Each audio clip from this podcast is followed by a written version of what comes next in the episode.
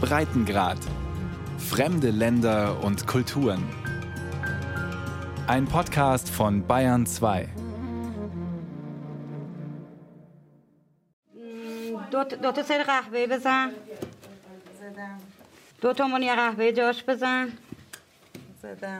Masomé sitzt auf einer schmalen Bank vor dem Knüpfstuhl. Der ist senkrecht an der Wand vor ihr aufgebaut. Über ihr baumeln bunte Wollfäden. Auf Augenhöhe hängt ein Plan, das ausgedruckte Muster. Aus dem liest die 62-Jährige ihrer Kollegin Fateme vor, die neben ihr auf der Bank sitzt. Zwei braune Knoten, ein rauchfarbener, ein schwarzer, ein cremefarbener. Die beiden knüpfen symmetrisch, Fatime von links in die Mitte, Masume von rechts. Flink, aber nicht hektisch knoten ihre Hände die Wollfäden um die hellen Kettfäden. Das sind die Grundfäden, die senkrecht am Knüpfstuhl aufgespannt sind. Ich mache das, seit ich denken kann. Ich habe mit dem Teppichweben angefangen, als ich knapp zehn war und mach's bis heute. تقریبا ده سالمون بوده که تخت قالی نشستم تا حالا Masumeh trägt einen langen, schwarz-gelb gemusterten Schal über dem Kopf, der fast wie ein Mantel wirkt. Darunter eine gemusterte Bluse und eine Pluderhose. حالا بچه که بودیم خب Als ich ein Kind war, war die Hauptbeschäftigung der meisten Menschen das Teppichknüpfen. Da hat's nicht viele verschiedene Jobs wie heute gegeben. Studieren war nicht so wichtig. Ich habe das gelernt, indem ich den Knüpfern geholfen habe, wie man knüpft und das Muster von der gedruckten Vorlage abliest. Das ist eine sehr bequeme Arbeit, weil man es praktisch daheim machen kann. Man muss gar nicht raus. Wir machen unsere Hausarbeit und betreuen die Kinder. Und daneben knüpfen wir die Teppiche.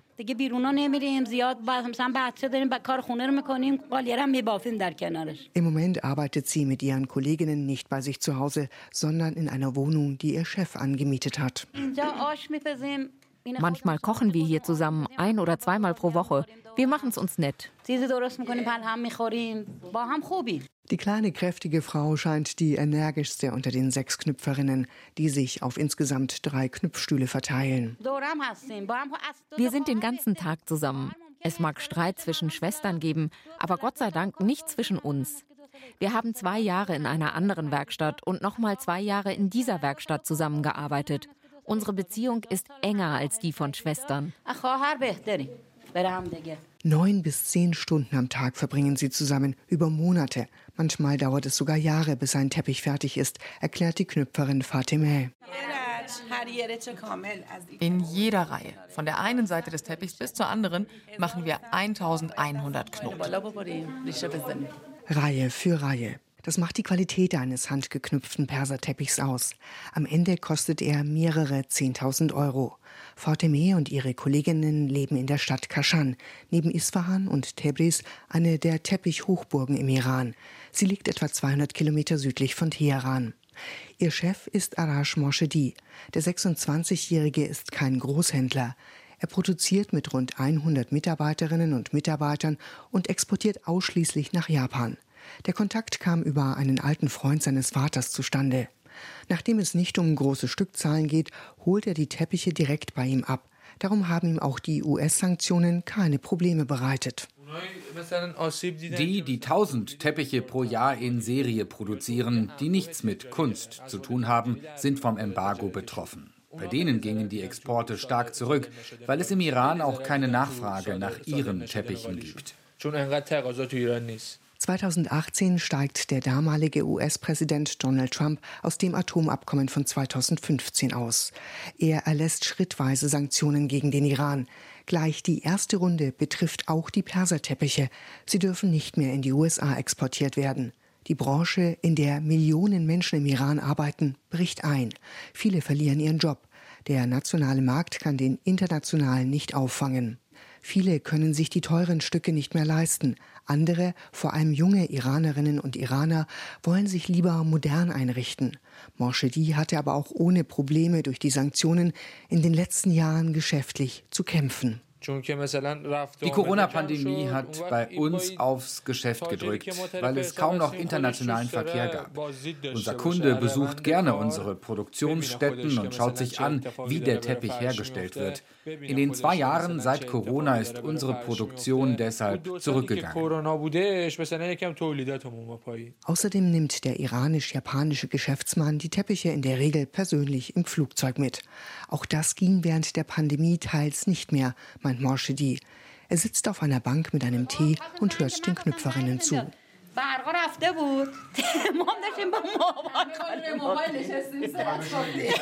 Marsomir erzählt ihm, wie sie neulich bei Stromausfall im Dunkeln gesessen sind und mit dem Handy geleuchtet haben, um weiterarbeiten zu können. Die Stimmung ist locker, aber den jungen Geschäftsmann plagen einige Sorgen. Er muss die Teppiche verkaufen, bevor sie produziert sind, um das Material und die Arbeiterinnen bezahlen zu können. Den Preis so weit im Voraus zu kalkulieren, ist allerdings bei Inflationsraten von weit über 40 Prozent kaum möglich. Natürlich variieren die Rohstoffpreise. Während der Verhandlungen können sie beispielsweise plötzlich um bis zu 30 Prozent und mehr steigen dann verdoppeln sich unsere Kosten plötzlich. Wir können das aber nicht an den Käufer weitergeben. Wir müssen den Schaden selbst tragen. Der Käufer kennt zwar die Inflationsrate, ist sich aber unserer steigenden Kosten nicht bewusst. Das sind unsere Probleme, gegen die wir kaum etwas machen können. Natürlich verfolgt er all die Monate auch die Verhandlungen in Wien mit. Dabei geht es darum, das Atomabkommen von 2015 wiederzubeleben. Die Partner wollen sicherstellen, dass der Iran keine Atombombe baut. Diese Zeit der Verhandlungen sorgt für sehr viel Verunsicherung im Land, sagt er nachdenklich.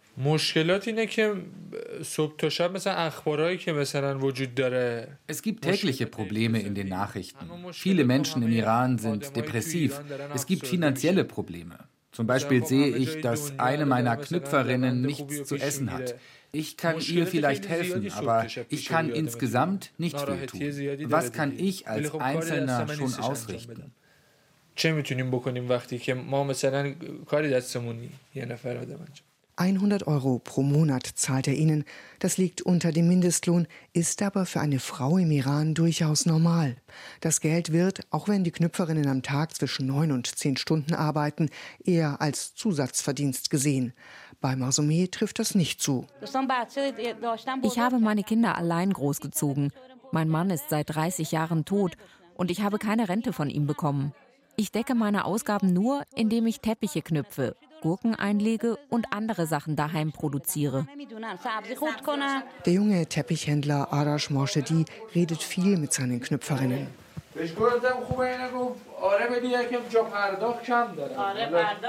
Es ist eine sehr warmherzige Atmosphäre, trotz all der finanziellen Schwierigkeiten. Viele in seinem Alter verlassen den Iran. Für ihn kommt das zumindest jetzt nicht in Frage, erklärt der 26-Jährige.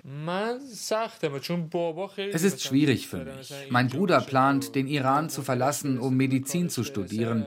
Mein Vater konzentriert sich auf seine Kunst und seine Arbeit. Darum habe ich entschieden, meine Wünsche hinten anzustellen, um meinem Vater zu helfen. Natürlich gibt es vielleicht außerhalb des Iran ein besseres Leben und mehr Möglichkeiten. Hier ist es einfach jeden Tag schwierig. Viele würden gerne gehen, aber ich helfe eben gerne meinem Vater.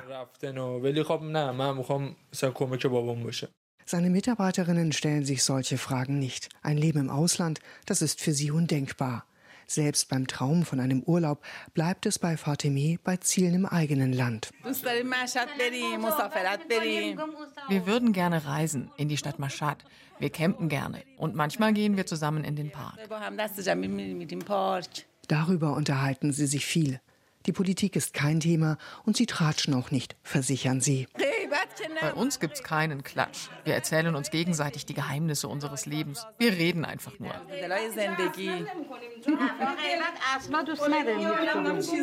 Wir erzählen uns wirklich alles, außer Klatsch. So machen wir es uns nett.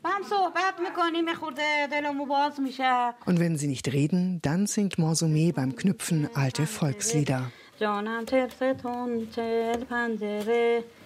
کج کلاخم توش بسینت با جمال سلسله. جانم تلستون تلپم دره Im Vergleich zur Hauptstadt Teheran wirkt Kaschan beschaulich, trotz seiner rund 300.000 Einwohner.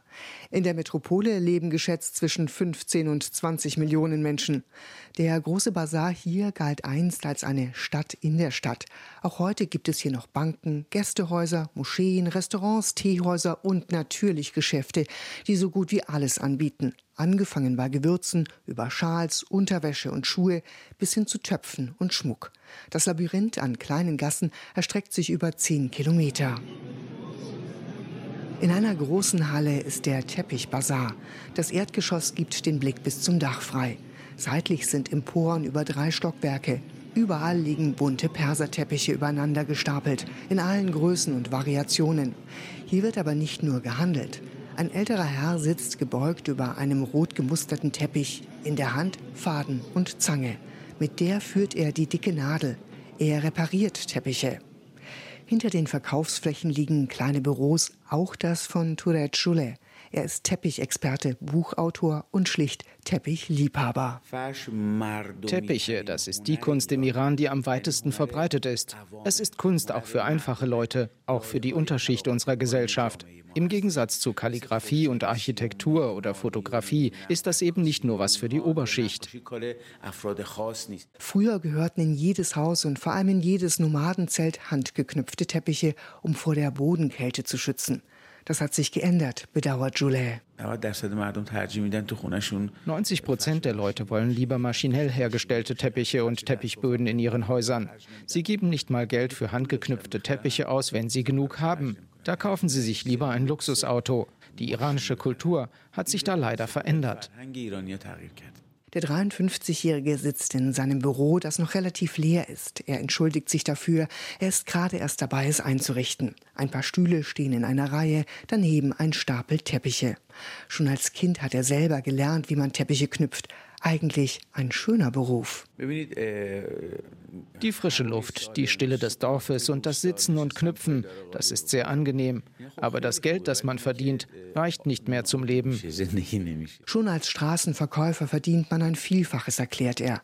Die Leute suchen sich deshalb andere Jobs oder zumindest zusätzliche Arbeit. Und er bestätigt für die ganze Teppichbranche im Iran, was vor ihm schon der Händler aus Kashan erzählt hat.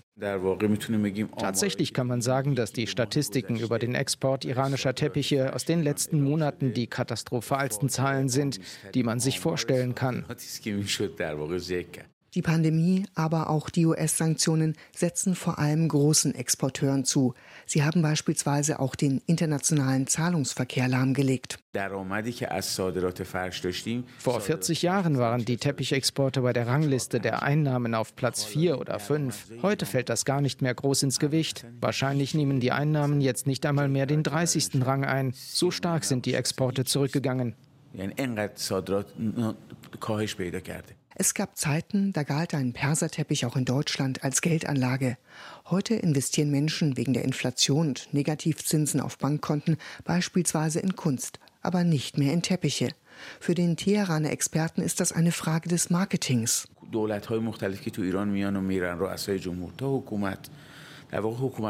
Mehrere unserer Regierungen und Präsidenten haben nie so gedacht und sich nie um die Geschichte, Kultur und die Kunst des Iran gekümmert.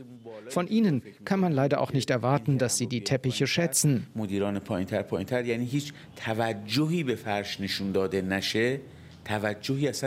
Touret Cholet hat zahlreiche Bücher über Perserteppiche geschrieben. Sie erscheinen beim Teheraner Traditionsverlag von Reza Yazavoli. Es sind edle Bücher, geschützt durch eine Hülle, aufwendig gedruckt auf besonderem Papier, erklärt der 59-Jährige.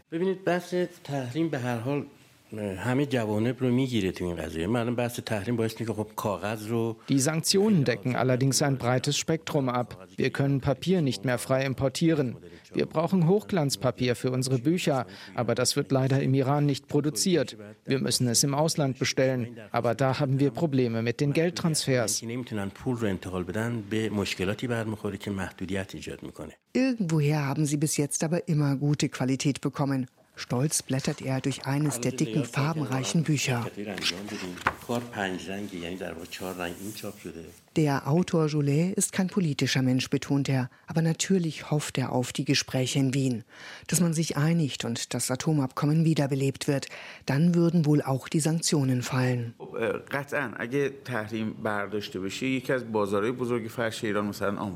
Und dann könnten die Vereinigten Staaten zu einem der wichtigsten Märkte für iranische Teppiche werden.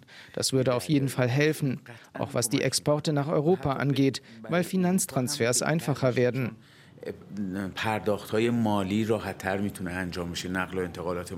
Und auch der schmerzhafte Exportstopp für die USA würde wegfallen.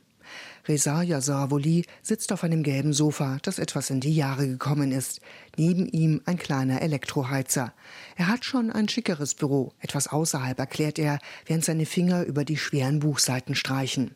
Aber das hier ist eben einfach das Herz des Verlags. Den hat sein Vater vor 70 Jahren aufgebaut.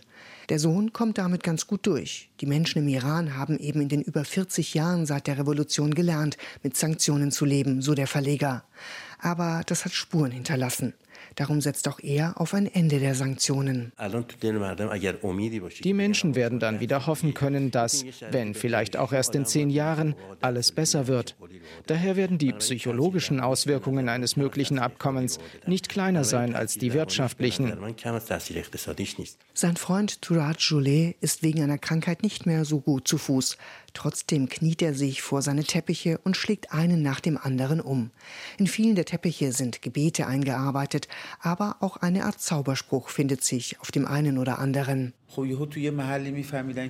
Zum Beispiel haben Nachbarn in einem Viertel recht schnell erkannt, dass ein verheiratetes Paar keine Kinder bekommen kann. Weil die Nachbarschaft recht klein ist, hat sich das schnell rumgesprochen. Dann haben sie den beiden einfach einen Teppich als eine Art Talisman geschenkt und ihnen gesagt, legen Sie ihn vor Ihr Bett, dann klappt das mit dem Baby. Man kann das natürlich Aberglaube nennen. Auf einem anderen, den er aufschlägt, ist eine Frau auf einer Art Kamel abgebildet. Wenn man genau hinschaut, findet man in das Kamel eingearbeitet auch Affen, Hunde oder Hasen. Es ist eine Liebesgeschichte. Die Tiere gehen praktisch in dem Kamel auf, um die Frau zu ihrem Liebsten zu bringen. Andere Teppiche sind weniger romantisch. Sie zeigen Kriege und Hungersnöte. Sie sind wie Geschichtsbücher. Gut möglich, dass irgendwann auch Menschen mit Gesichtsmasken darauf zu sehen sind und so die Corona-Pandemie verewigt wird. Kashan, die Teppichhochburg südlich von Teheran, wirkt vor allem am Abend wie eine Stadt aus Tausend und einer Nacht. Nicht nur auf dem Bazar. Dort scheint der Sternenhimmel durch den Lichtschacht der großen Kuppel. Draußen ist es dunkel in den engen Gassen. Licht kommt teils aus den Gewölbekellern, in denen noch gearbeitet wird. Auch Arash Morshedis Vater steht noch an einem großen Becken in einem der Keller. Der Inhalt sieht aus wie riesige Spaghetti mit Kräutern aber es sind lange Wollfäden mit Weinblättern, die sie gelb färben. Daneben ein Becken mit roten Fäden. Ali Morshidi erklärt, مثل قرمز ماستی دوغی ما بهش میگیم که با یوغارت رنگ میشه Einige Farbstoffe wie die Wurzel des Färberkrabb brauchen fließendes Wasser. Im Flusswasser ist der meiste Sauerstoff. Wir haben hier ein Sauerstoffbecken gebaut, um Flusswasser zu simulieren. ما اومدیم به جای او آب جو که اکسیژن زیاد داره این حوز اکسیژن درست کردیم اکسیژن پول درست کردیم اینجا Die Teppichproduktion hat der 55-Jährige an seinen Sohn abgegeben. Sein Herz hängt jetzt am Färben mit natürlichen Stoffen. Er läuft zwischen Bündeln aus Wollfäden durch, die zum Trocknen aufgehängt sind, zu einer Wand und zeigt auf alte Fotos. Ich liebe diesen Job. Ich habe Färbermeister aus anderen Städten nach Kashan geholt und von ihnen gelernt. Einen habe ich sogar nach seinem Tod in einer Bronzestatue verewigt. Dieses Handwerk war in Kashan schon ausgestorben. Ich habe es vor 25 Jahren zurückgebracht und auch selbst Leute ausgebildet. Eins der gelben Wollbündel, das schon getrocknet ist, hängt über einer Holzstange. Ein junger Mitarbeiter schüttelt geduldig die kleinen Stücke der Weinblätter raus. Nicht viele junge Menschen interessieren sich für den Job als Färber, vor allem nicht mit natürlichen Farben. Es ist schlicht nicht lukrativ, erklärt Ali Morshedi. Aktuell kommen im Iran 99 Prozent chemische Farben zum Einsatz. Das ist einfacher und dauert maximal zwei Stunden. Das, was wir hier machen, ist teuer, nicht wirtschaftlich und zeitaufwendig. Darum verarbeitet er das Material aus seiner Färberei in der Regel selbst, in Teppichen, die er behält. Der 55-Jährige sammelt alte Teppiche und neue, die er nach alten Mustern knüpfen lässt. Im Gewölbekeller seines Hotels, das er nebenbei noch betreibt, hat er seine Schätze gelagert. Es ist ein kleiner Raum. Aufrecht stehen kann man gerade mal in der Mitte des Gewölbes. Überall liegen Teppiche aufeinander oder sind zusammengerollt. Als er den ersten ausrollt, rieseln Pfefferkörner raus.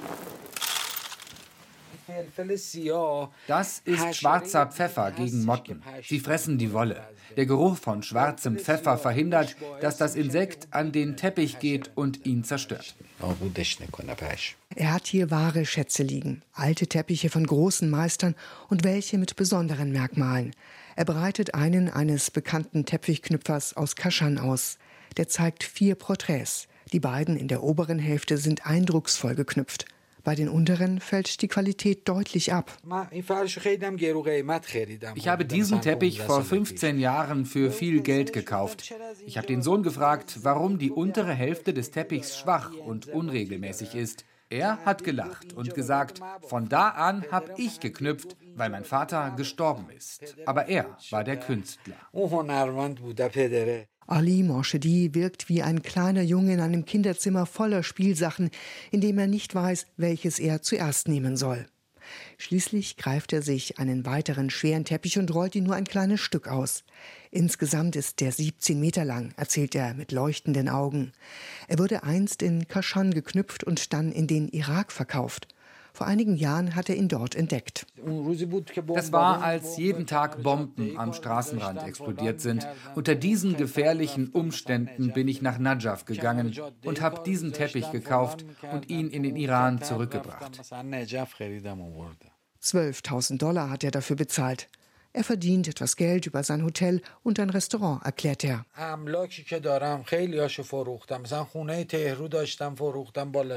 Und ich habe viel verkauft. Ich habe zum Beispiel mein Haus in Teheran verkauft. Ich hatte Felder in Kashan. Ich hatte eine Villa. Ich habe das alles verkauft und gebe es für ein Museum aus. Das ist sein Traum, seine Sammlung in einem privaten Museum zu zeigen. Es gibt zwar schon zwei in Teheran und Shiraz, aber eben noch keines in Kashan. Der 55-Jährige sagt, er braucht keinen großen Besitz mehr. In seinem eigenen Haus hat er vielleicht noch fünf Teppiche. Ich lebe ein sehr einfaches Leben. Ich habe kein großes Haus, wie man sich das vielleicht vorstellt. Auch mein Auto ist einfach und billig. Das hier ist meine Welt. خواب است و بیدارش کنید مست است و هوشیارش کنید Wie eine Zeremonie wirkt das Knüpfen der sechs Frauen in der Wohnung in Kashan. Auch nach Stunden ist nicht erkennbar, dass die drei Teppiche gewachsen sind. Morsomeh nimmt eines der Werkzeuge, das aussieht wie ein breiter Pinsel mit Stahlborsten. Sie klopft damit von oben auf die Knoten, um sie dichter zusammenzuschieben.